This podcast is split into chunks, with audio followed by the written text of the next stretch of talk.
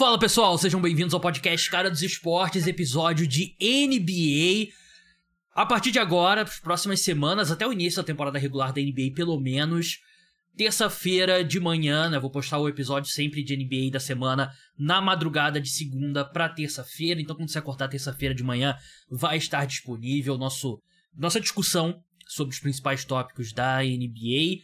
A gente nos próximos, nas próximas semanas vamos entrar já em preview da temporada, que começa em outubro.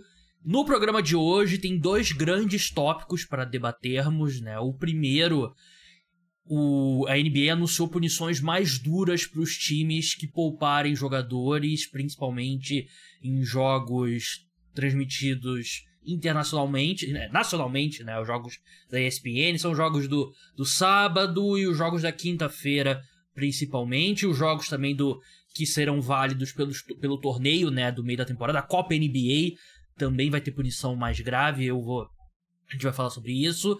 E na segunda parte, né, a gente tá naquele momento do ano, assim, é um calendário que nunca para, né? Os Estados Unidos decepcionam no mundial, aí as estrelas falam: "Não, vamos jogar a Olimpíada". Aí eles jogam a Olimpíada, jogam bem, ganham, aí depois ninguém vai pro Mundial de novo, e aí é o mesmo ciclo sem fim. Mas dessa, a gente tá nesse ponto. LeBron James e Stephen Curry já deixaram bem claro ali, não oficialmente, né, mas através do Shams Charania, os dois querem jogar as Olimpíadas de Paris no ano que vem, vários outros jogadores, e a gente vai debater aqui sobre qual seria a seleção, convocação da seleção dos Estados Unidos ideal se todo mundo jogasse. E acho que é um, é um debate bem legal que eu vou ter aqui com meu amigo Guilherme Taniguchi, do podcast Splash Brothers, arroba podcast Splash BR, um dos melhores podcasts de NBA do Brasil. Gui, você não tem. Você não tem esse negócio aí de, de se poupado por qualquer coisa. Você está gravando o podcast no sacrifício com a mão quebrada. Não, não afeta muita coisa se tratando de podcast. Quem está assistindo no YouTube viu. Mas seja bem-vindo mais uma vez ao programa. Valeu, Gabs. Prazer gravar contigo aqui. É tanto sacrifício que a gente não tá gravando nesse momento o nosso podcast. O Léo mudou de trabalho, tá numa nova rotina, tá se adaptando. Eu acabei fraturando o dedo, precisei passar por uma operação e tudo mais. Então, é, quando eu sou o host, eu escrevo toda a minha pauta, normalmente dá mais 100 linhas, então é, é, um trabalhinho extra ali que com o dedo quebrado eu não consigo fazer, mas para falar aqui com você, um podcast mais que a anotação é menor, dá para eu gravar pelo celular, então facilitou o trabalho. Estou aqui contigo. Ou seja, um prazer falar com esse público. Participar do podcast Flash Brothers, pesquisa, pauta, documentos. Podcast Cara dos Esportes é na moda caralho mesmo. É qualquer coisa, vamos lá, inventa qualquer coisa.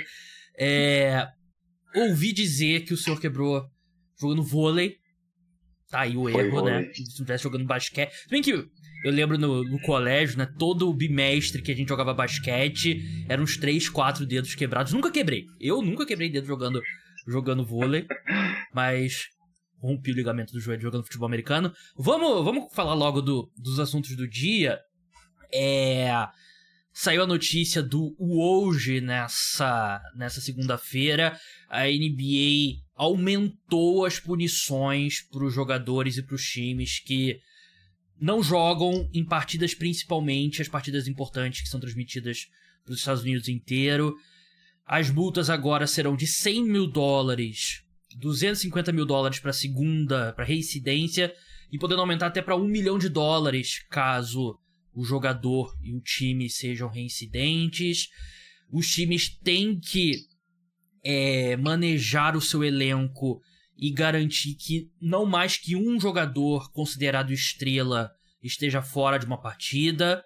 Os jogadores têm que estar disponíveis para os jogos é, mais importantes de transmissão nacional. Os times têm que balancear a quantidade de vezes que o jogador deixa de jogar em casa versus fora de casa e priorizar o jogador ser poupado em casa, né? Porque sim, é, tem 41 jogos em casa, muitos, por exemplo, se o LeBron não joga contra o Hornets em Charlotte, o torcedor do Hornets só vai ter oportunidade de ver o, o LeBron em quadra no ano que vem. Então, tentar ter esse balancear, né? Claro que Se o jogador tiver machucado, o jogador tá machucado, né? Mas aí vai ter que provar, fornecer exames e tal.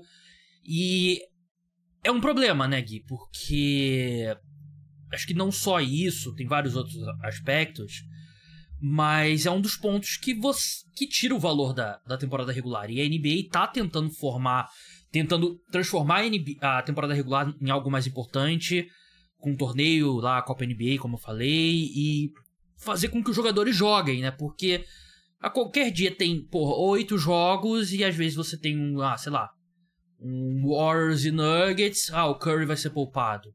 Ah, o Jokic não vai jogar. Você nunca sabe quando que você vai ter os dois times com força máxima, e isso tira muito peso do, dos jogos, né? Eu acho que a NBA faz certo de tentar controlar. Se tem como controlar, eu não sei. Mas eu acho que é uma, é uma iniciativa válida. É, eu sou do tempo, Gabs, aí aquela frase meio antiga, antiga, né, daquele pessoal mais saudosista, que o Popovich fazia isso no começo dos anos 2000, é, tinha aquele duelo contra o Hit já de final antecipado, e ele poupava os jogadores. Foi, foi horrível. Eu lembro, é... eu lembro desse jogo, tava todo mundo maluco pra ver, e ele não botou ninguém em quadro. Exato. É, isso, desde então, isso cresceu num volume que, como você falou, passou já de uma situação normal, corriqueira, aceitável, é, só o pop que fazia isso, não, todo mundo hoje em dia faz isso, todo mundo usa desses artifícios. Tem um ponto que você não falou, mas só que a gente tem também a mudança de regra para a próxima temporada, que é a questão dos prêmios individuais, você precisa atingir um coeficiente mínimo de jogos, então isso também te obriga. 65 você jogos. pode ser multado, é, você pode ser multado e também você pode deixar de ganhar dinheiro. Os contratos hoje, todos eles dos, das principais estrelas estão atreladas a uma questão de é, performance, prêmios individuais. Então, se você coloca um coeficiente mínimo, você também acaba punindo ali do outro lado. Mas é o ponto importante, né? Se a NBA quer continuar crescendo, quer continuar fazendo dinheiro. E a, as renovações contratuais com as TVs custam muito dinheiro e são o motor do cap space, dos faturamentos hoje da liga. É uma parte importante. Então, tudo isso tem muita relevância para a gente, para os jogadores ganharem mais dinheiro e, obviamente, eles são parte importante também na receita. Obviamente, a gente pode debater a questão do número de jogos, que é uma pauta já há bastante tempo. Mas olhando a realidade, e a associação dos jogadores concordam, é, faz parte das discussões e concorda com esse número de jogos, você tem que fazer o máximo possível para que essa temporada regular é, te, seja de melhor qualidade possível do primeiro ao último jogo. É, não, realmente é um ponto que deixa a desejar, né? E a questão de reduzir a temporada regular, eu já falei isso aqui no podcast para reduzir o número de jogos, você vai ter que reduzir o faturamento. E de, eu acho que a longo prazo pode é a melhor opção você tornar os jogos mais importantes, né? Porque hoje, se o Pistons perde dois jogos consecutivos, eu não tô nem aí, porque não importa muito, né? Se um time perde dois, três jogos, né? Você sabe que pode ganhar dois, três seguidos daqui para frente, né? E se você faz cada jogo importar mais, claro que você nunca vai chegar num cenário NFL, né? Dizer, você tem 17 jogos, cada jogo é vida ou morte. É... Mas você tem que tornar o jogo um pouco mais valioso, né? Só que se reduzindo o jogo, você vai ter de cara menos dinheiro de direitos televisivos, menos faturamento de ingresso, de bar de, da arena e tal, e ninguém quer aceitar perder a longo a, a curto prazo para tentar melhorar a médio prazo. Até porque um jogador ele vai não tem por que ele aceitar porque se aumentar como a gente espera que vai aumentar, tipo, a atenção e a renda e os direitos televisivos, não vai ser esse jogador que vai votar sim numa proposta como essa hoje que vai colher os frutos, né? Então não tem muito incentivo e eu acho que não vai mudar tão cedo.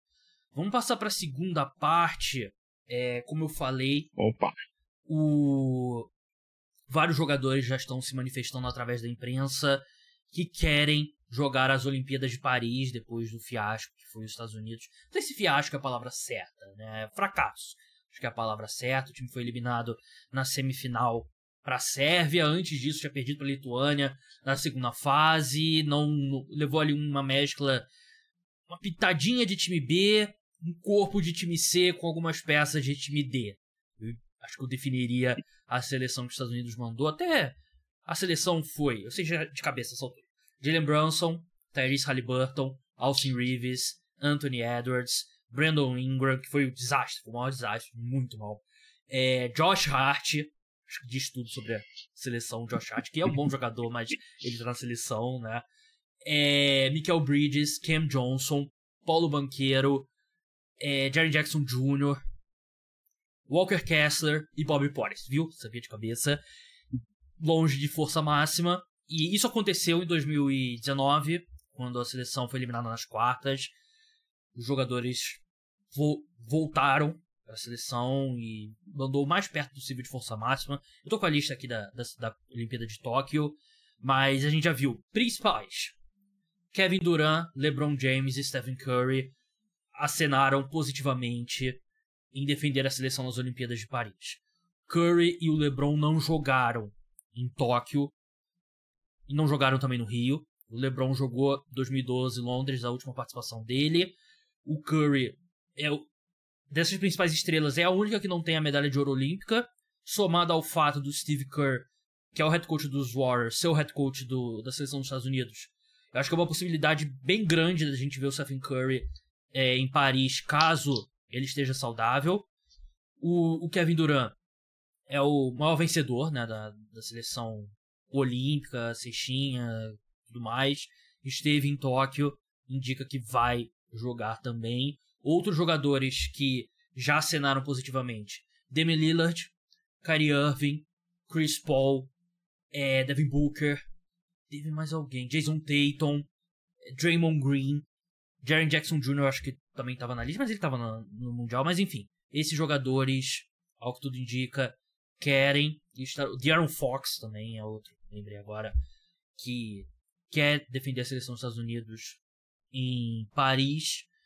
Antes de entrar, eu fiz a minha seleção ideal. O Gui fez a seleção ideal dele. Antes da gente entrar nesse, nesse ponto, queria passar pela seleção de, de 2021 que eu acho que é, não é uma comparação muito boa por causa da pandemia. Então acho que a pandemia fazia ser mais fácil recusar.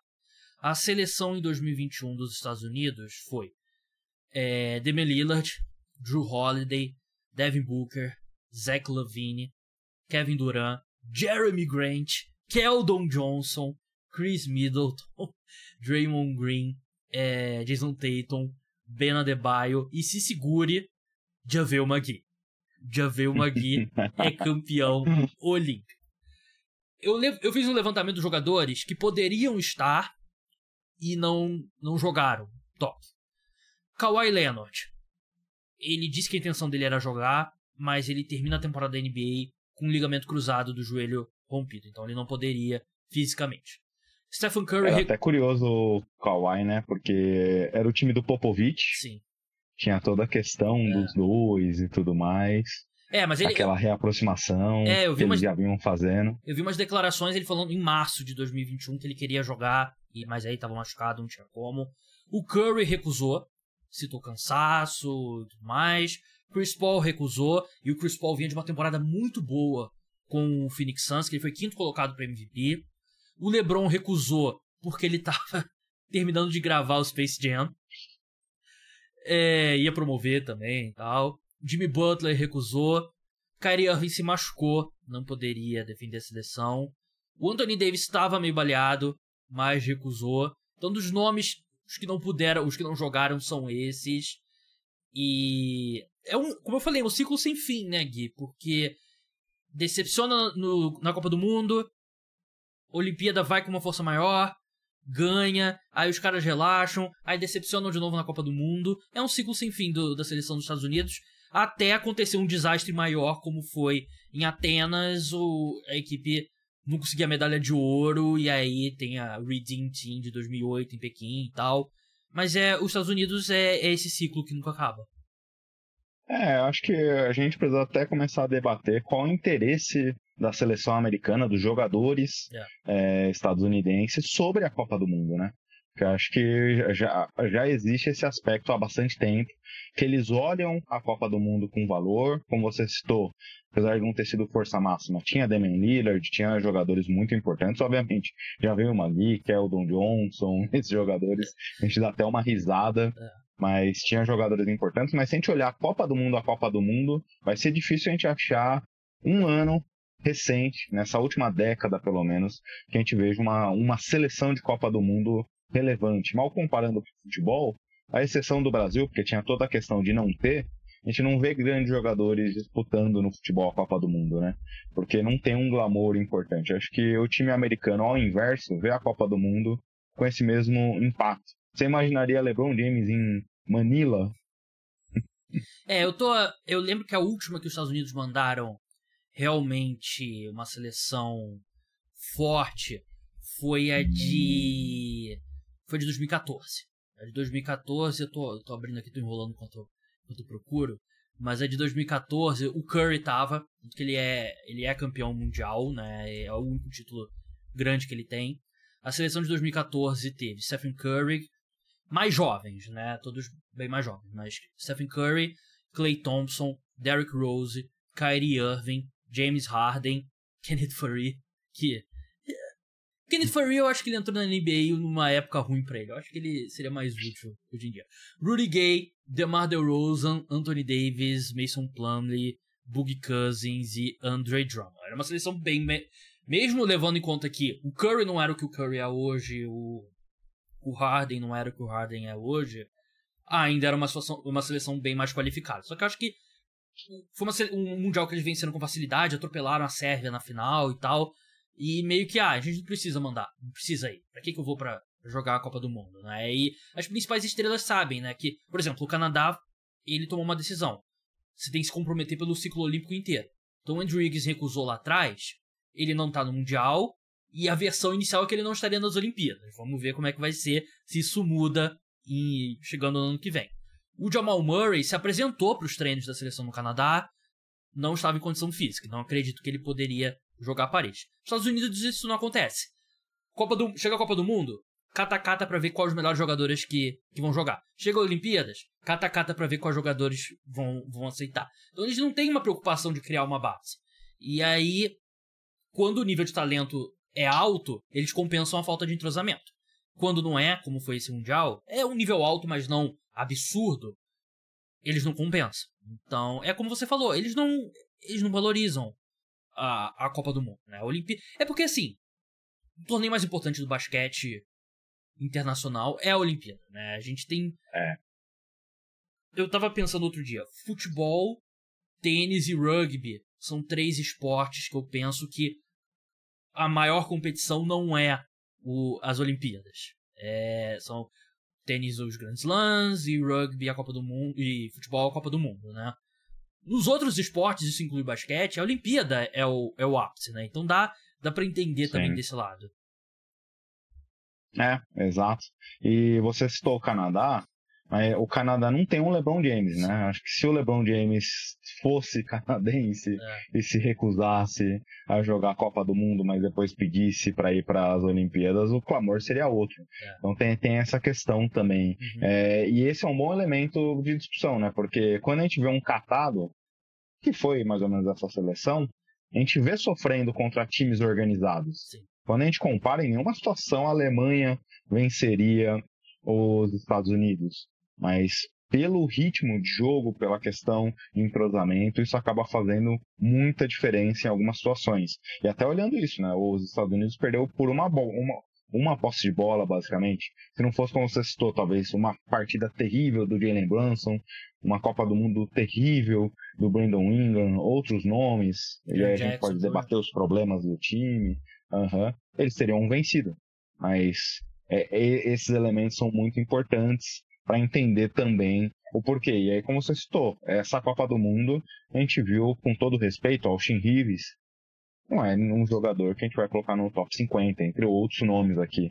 É, eu, eu, eu não. Você foi até 2014, eu não lembrava dessa Copa do Mundo, antes de você falar, mas desde então o, o talento caiu, mas acho que não sei se tinha caído tanto como nesse ano. Esse ano foi mais de experimentação, né? É. Jovens jogadores, Halliburton, Edwards, talvez serão um futuro da liga em alguns anos, mas não tinha um, um talento, assim, um Tatum da vida, ou até mesmo um Jalen Brown. Você fala, putz, na pior das hipóteses, joga a bola na mão dele e resolve. É, em 2019, eu acho que era uma seleção. De repente, o, o talento médio do jogador era maior, né? Tinha Donovan Mitchell, Tatum, Jalen Brown, Kimball Walker ainda no auge e tal. É, mas era uma seleção que fazia menos sentido os jogadores. Eu acho que essa, é, a de 2023, fazia mais sentido, né? Porque você tinha dois armadores, você tinha dois alas armadores, você tinha os alas, você tinha o garrafão. Só que eu achei que realmente faltou o talento e, e o entrosamento. Eu não sei se. Eu acho que eu falei que é, os Estados Unidos perdeu para a Sérvia na semifinal. Se eu falei, peço desculpa, foi para a Alemanha. E assim, a Alemanha jogou melhor que os Estados Unidos, né? Eu sei que terminou em uma posse de bola, mas eles deram uma recuperada ali no, no final da partida. Não teve, não teve nada de aleatório no jogo. A Alemanha venceu porque jogou melhor e foi o time melhor. Mas vamos entrar na nossa nossas convocações. 12 jogadores, como é para os torneios de basquete. Eu fiz a minha. Eu, eu postei um vídeo sobre isso no, no, no Instagram, no TikTok. Eu mudei um jogador desde que eu, do vídeo, que eu mudei de ideia. Mas vamos começar posição por posição, Gui. Eu separei aqui armadores, alas armadores, alas e bigs, né? Jogadores de, de garrafão. Vamos começar pelos armadores, né? Os dois armadores ou mais. Não sei como é que vai ser a sua lista. Você tem. Teoricamente, você convoca um titular e um reserva de cada posição, e você tem mais dois extras ali que você pode escolher. Mas quem são os seus armadores? Eu coloquei três na lista aqui: Stephen Curry. Acho que a partir do momento que ele pede para ir, não tem muito o que discutir. Damian Lillard, que também para mim é outro jogador fantástico. Eu tava na dúvida, confesso que eu tirei ele, voltei e acabei aqui no antes de entrar no ar, na última passada, e voltei com o Donovan Mitchell na minha relação. É, eu estava um pouco nesse sentimento, e acho que é algo que a gente pode até debater posteriormente. Eu queria trazer, por exemplo, o próprio Halliburton, mas algum jogador jovem, assim, que a gente veja como futuro da NBA, mas aqui eu não consegui pensar nesse nome, pensei no Halliburton, mudei de ideia, Lamelo não fez uma boa última temporada, então fui na segurança com três All-Stars. É, eu não penso no Donovan Mitchell como, como armador. Ele não tá na minha lista, mas se tivesse, eu não, não teria ele aqui, né? Eu teria ele como alarmador. É... Eu confesso que eu pensei no Garland. Eu pensei mais no Garland do que no, do que no, no Donovan Mitchell. Porque eu acho que a seleção precisa de um armador armador. Porque mesmo o Lillard foi mal nas Olimpíadas, né? Ele jogou machucado, Sim. mas ele é um cara de pontuação primeiro. E eu acho que no basquete FIBA você precisa de um cara que arme o jogo de verdade, né? Tanto que meus armadores, eu fui com dois armadores. Stephen Curry, óbvio. E eu acho que vai soar estranha essa minha segunda escolha. Eu fui de Chris Paul. É, eu sei que ele não é mais o Chris Paul. Eu sei que é uma versão diminuída. Mas eu acho que precisa de um jogador que. Seja por 15 minutos, que traz a bola, chama a, a jogada, instrui os companheiros. E eu acho os armadores que você enfrenta no basquete FIBA não têm o mesmo atleticismo dos armadores que você enfrenta na NBA, então acho que o Chris Paul seria um pouco menos exposto nesse sentido. E eu acho que precisa de um cara como esse, que deu uma estabilizada no time. Eu pensei no Trace Halliburton e no Jalen Brunson, que eu acho que o Halliburton fez um, uma, um mundial melhor do que o Brunson, mas são dois armadores mais tradicionais que eu acho que se você quiser ir por um caminho mais é, de trazer um jogador jovem, como você falou. Dito isso, eu acho que essa discussão toda é inútil, porque eu acho que vai ser Stephen Curry e Kyrie Irving. Eu acho que vai ser o Kyrie Irving, é. porque todo mundo ama o Kyrie Irving, né? Os jogadores gostam muito do Kyrie Irving, né? E por mais que ele não seja a melhor opção tecnicamente, ele é um bom cara de, de vestiário, né? Ele é um cara que já foi campeão olímpico. Então, se eu tivesse que dar um palpite, eu acho que vai ser Curry e Kyrie Irving ou Curry e Demi Lillard. É, eu acho que é por aí. Eu fui no que imagino é. que eles estejam pensando. Sim. Pensei no Halliburton aqui, quase, como eu falei, quase é. eu coloquei justamente nessa necessidade, como você falou. E do Chris Paul, é um nome interessante porque o basquete, não, não só a velocidade é diferente, mas a inteligência do jogo é diferente, né? Ele é um cara muito, um dos, mais, um dos maiores QIs da NBA, então acho que ele se funcionaria muito bem nesse sentido, olhando para um tiro, um torneio de tiro curto. É, o que a gente viu muita diferença nos Estados Unidos, principalmente no jogo contra a Alemanha, jogo contra a Lituânia também, né? Que os outros times têm as jogadas, têm a movimentação e os Estados Unidos está muito acostumado a pick and roll, chuta, joga a bola pro, pro linha de três arremessa ou ataca a cesta, né? Só que aí no basquete FIBA é tudo mais condensado, isso não funciona tão bem. E o Chris Paul é um cara que chama um bloqueio aqui, faz uma movimentação, dá a bola, pega de volta. Então é, eu acho que ele faz sentido. Shooting guards é, agora. Mal... Pode falar.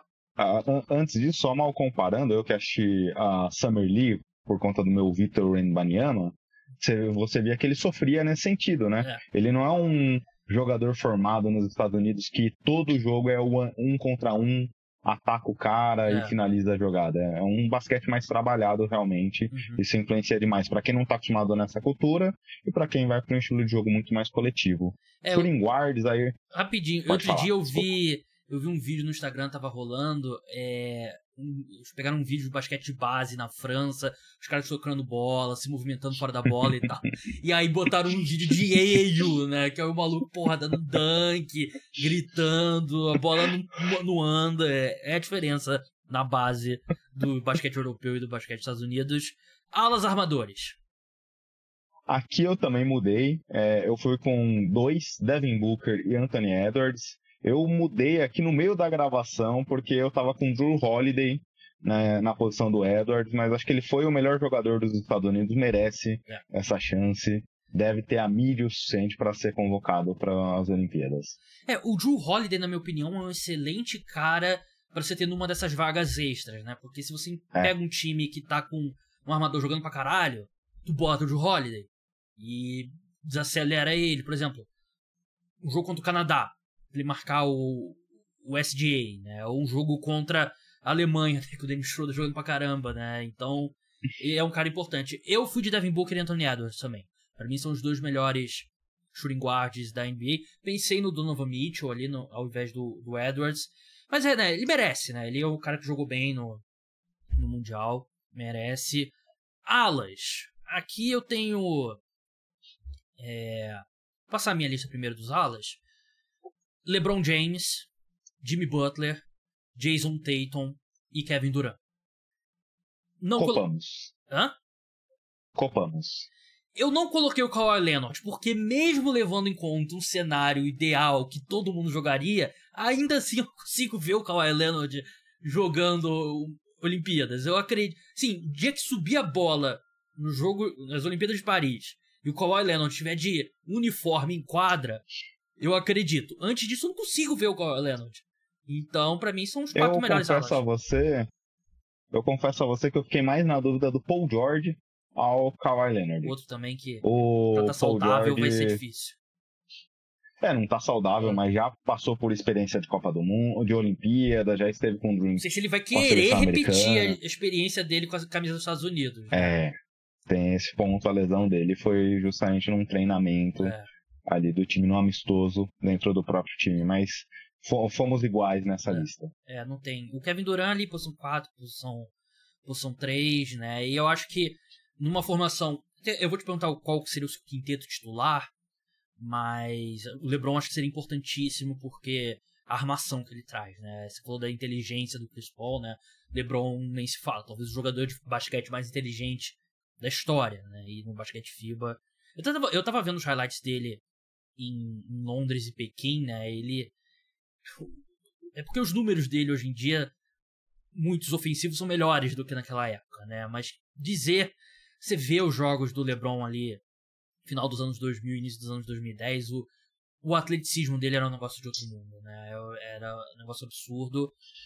Bigs. Ali, caras da posição 4, mas que também jogam um pouquinho na posição 5. E posição 5 tradicionais. Gui, quais são os seus? Ah, que eu fui com três, você deve ter ido com mais. É. É, senti a falta de ter mais um. Fiquei pensando se eu tirava alguém, se eu não tirava. Pode ser com seus argumentos, você até me convencesse a tirar o Spider Mitchell aqui, mas foi com Draymond Green, Anthony Davis, Ban Adebayo. É bom ressaltar nesse sentido, porque que eu fiquei com essa dúvida, porque a gente viu muito debate é, nos Estados Unidos, em todos os cantos, falando na necessidade de bigs, né? É. Como os Estados Unidos perderam essa Copa do Mundo também na batalha de rebotes. É, o Jerry Jackson Jr. foi uma vergonha. Teve média de 4 rebotes por jogo, né? E assim. mas, mas essa é mais ou menos o que ele faz. Não é surpresa. Não é surpresa. Ele, ele é um cara gigante, com uma envergadura enorme, um dos melhores defensores da NBA, melhor protetor de aro, e não consegue pegar rebote. É, é inacreditável, né? A gente falou sobre isso no podcast depois da final, eu e o Vitor Buratini. Assim, é, é, vergonhoso um cara do tamanho dele não conseguir pegar rebote, mas a, por isso que ele tem que jogar do lado do Steven Adams, né? Só que o Steven Adams é. é nossa, ele é neozelandês ou australiano? Neozelandês, é. neozelandês. Enfim, a questão do tamanho realmente foi um problema. E eu acho que o Steve Kerr pecou em não colocar mais o Walker Kessler em quadra. Não é o Walker Kessler que eu botei aqui. Eu, eu realmente eu tirei o, o Donovan Mitchell e eu botei o Brook Lopes. Porque tudo bem, em termos de talento, ele se equipara aos jogadores nessa lista? Não. Mas ele é gigante, ele é, ele é pesado. E eu acho que os Estados Unidos precisam da opção, porque mesmo o Ben Adebayo, que é um excelente pivô, ele é menor que basicamente todos os pivôs do, do basquete é, ele tem 2 e 4. É, ele não é... Ele até começou como ala pivô, né? Em Kentucky ele era ala pivô. E assim, falta nos Estados Unidos um pivô de 2 metros e 15, de 36 anos, meio calvo, com as costas cabeludas, lento, que fuma no intervalo. Precisa de um desses caras, né? Porque tu, o, o Valenciuno jogou muito bem contra os Estados Unidos. Até contra, contra a Alemanha, que não tem um grande pivô, tem caras do basquete europeu, teve dificuldade. Então eu acho que o, a, o meu argumento para ter o Brook Lopes aqui é para você ter uma opção caso você enfrente uma Sérvia, caso você enfrente uma Lituânia, um Montenegro, que tem um pivô qualificado. E é bom lembrar que as regras da FIBA são diferentes da NBA, né? Sim. Então a questão do pivô é diferente. Você não tem a restrição lá dos de ficar debaixo do ar, Sim. a questão de dis, disputa do, do de tirar a bola ali no ar. Tem questões que o jogo muda um pouco, então a questão da altura dessa fisicalidade faz uma diferença que na NBA você consegue compensar com um jogo de mais velocidade. Sim. É, o, o Davis, eu. O problema do Davis também, eu acho que ele, se ele colocasse a mente dele, ele conseguiria ser o pivô nesse, nesse sentido. Só que a gente sabe que ele não gosta de jogar em tempo integral de pivô, né? Então tem que ter uma opção ali de, de um cara. E a opção dos sonhos é, é o Joel Embiid. Porque ele se naturalizou. Naturalizou não, tirou a cidadania francesa no ano passado. Todo mundo acreditava que era para defender a França nas Olimpíadas de Paris. Só que esse ano ele vai e tira a cidadania dos Estados Unidos. E agora o pessoal tá. A empresa dos Estados Unidos tá, muito, tá especulando muito. Será que ele vai jogar pela seleção dos Estados Unidos? Tem vídeo camaronês. Mas ele poderia jogar por uma das duas. Então, tem essa possibilidade. Eu ainda acho que ele vai acabar defendendo a seleção da França. E Mbanyama e Embiid seria fantástico, né?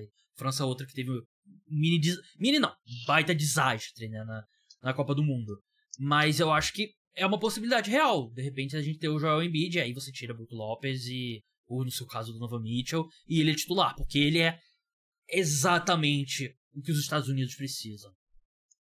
É, exatamente. É, só estaria curioso para ver como o time jogaria com um pivô ali. O Embiid a gente sabe que ele é vocal é. e ele vai querer o jogo para ele também, né? Ele vai querer ter uma participação grande nesse ataque, não só fazendo um trabalho sujo. Mas concordo contigo, ó, que você me fez criticar minha própria relação, porque a gente sabe que o basquete FIBA tem muito desse trabalho sujo. É. O Caboclo dominando o Yannis Antetokounmpo justamente Sim. nesse trabalho sujo ali algum ano atrás. É, 2000... Então, o Davis não faria isso. 2019, né? E é, bons tempos. É... e ter esse, um jogador com esse jogo de costas pra sexta, né? Eu acho que é importante também. Acho que é isso, né? Kyrie Irving, como eu falei, eu acho que vai acabar indo porque ele é parça de todo mundo. É... Não descartaria Jalen Brown. O Jalen Brown, ele tem um bom relacionamento com o Steve Kerr. O Jalen Brown, ele... O filho do, do Steve Kerr jogou com o Jalen Brown no basquete universitário, né? Então, eu acho que é uma possibilidade também. É, e acho que a vaga do Anthony Edwards pode ser que não esteja definida, né? Porque. Enfim, pode ter outras opções. Ele é o mais novo e acabar sendo o cara que fica de fora. Mas tirando isso, eu acho, se, eu acho que Curry vai. É, eu acho que o LeBron vai, porque até porque ele, nos últimos anos, ele tá filmando um documentário e tal, aí vai querer ser, ah, minha última dança aqui com a seleção dos Estados Unidos e tal. O Kevin Durant sempre joga, então acho que ele vai. O Tatum jogou o Mundial de 2019, acho que jogou a Olimpíada também, acho que ele vai. O Davis vai ser uma questão física. O Ben Adebayo, eu acho que vai também. E com esse time eles vão vencer o ouro, porque tudo bem, basquete, jogo único. Acidentes acontecem. Mas é aquela coisa. Eu acho que com esse nível de talento, você pode ter uma seleção que joga 20 anos juntas e você não consegue compensar. Não consegue compensar a diferença que é ter uma seleção. Meu quinteto titular, com a minha convocação, seria Stephen Curry, Devin Booker, LeBron James, Kevin Durant e Anthony Davis. Não tem entrosamento da seleção alemã, da seleção da Sérvia, da seleção da Espanha que compense um quinteto como esse. Eu só tiraria, eu só mudaria da minha seleção Devin Booker pelo Jimmy Butler. Ali eu nem convoquei o Butler como shooting guard, mas é, para ser aquele carrapato, eu acho que pode ser o defensor. Também. Pode ser o Tatum também. E aí eu acho que a primeira rotação a gente viria Draymond Green entrando e o Ben Adebayo, aí você bota um time maior, dependendo do matchup o Brook Lopes, acho que a gente vai ver o Tatum e Jimmy Butler e tal. Mas é, é isso. Acabou a festa. Esse negócio de sonhar que a gente vai derrotar os Estados Unidos e tal. Não a gente, Brasil, né? As outras, o resto do mundo. Se for o que tem sido noticiado, acabou a festa. Os caras vão ser campeões olímpicos. Mas, Gui, muito obrigado pela sua participação aqui no podcast. Sigam ele lá no arroba Taniguchi Campos, se eu não me engano. E no arroba, é. E no arroba podcast SplashBR. O podcast faz parte da rede do Jumper. Gui, valeu mesmo, até a próxima. Prazer gravar você e prazer daqui a pouco estar te ouvindo, Gabriel, também, falando de NFL. Eu baixei o seu conteúdo, mas ainda não ouvi. Ouvirei amanhã. Mas. É, é que você não tá trabalhando, bom. né? Tem. É, por causa do dedo, né? Você não, não tá indo pro trabalho, voltando, que é o período que o pessoal escuta podcast, né? É, basicamente. Mas hoje eu, hoje eu tirei o dia para fazer um grande nada. Então. Merece. Foi, foi o meu dia de seguindo a cartilha do meu médico ali, não fazendo nada, pelo menos uma vez no, que... no, período. Eu achei que você ia falar seguindo a sua cartilha. Eu fiquei preocupado. Mas valeu, Gui. Muito obrigado, ouvinte. Mandar um grande abraço pro Leonardo Paglione também, que simplesmente não, não responde mais mensagem. Não, não eu mando mensagem. Imagina eu que tô há, há duas semanas perguntando quando a gente volta pra gravação e ele não me responde. É o cara. Eu tô achando que ele foi comprar cigarro e não voltou mais. Eu mandei mensagem, pô, vamos, vamos gravar e tal. Só o Gui respondeu 12 horas depois, mas, mas respondeu. Leonardo Paglione, eu tô na geladeira dele. É, mas enfim, pessoal, o podcast Cara dos Esportes de NBA volta semana que vem, terça-feira de manhã. Se tiver alguma notícia bombástica, vai ter episódio extra antes disso. Então, até a próxima. Tchau.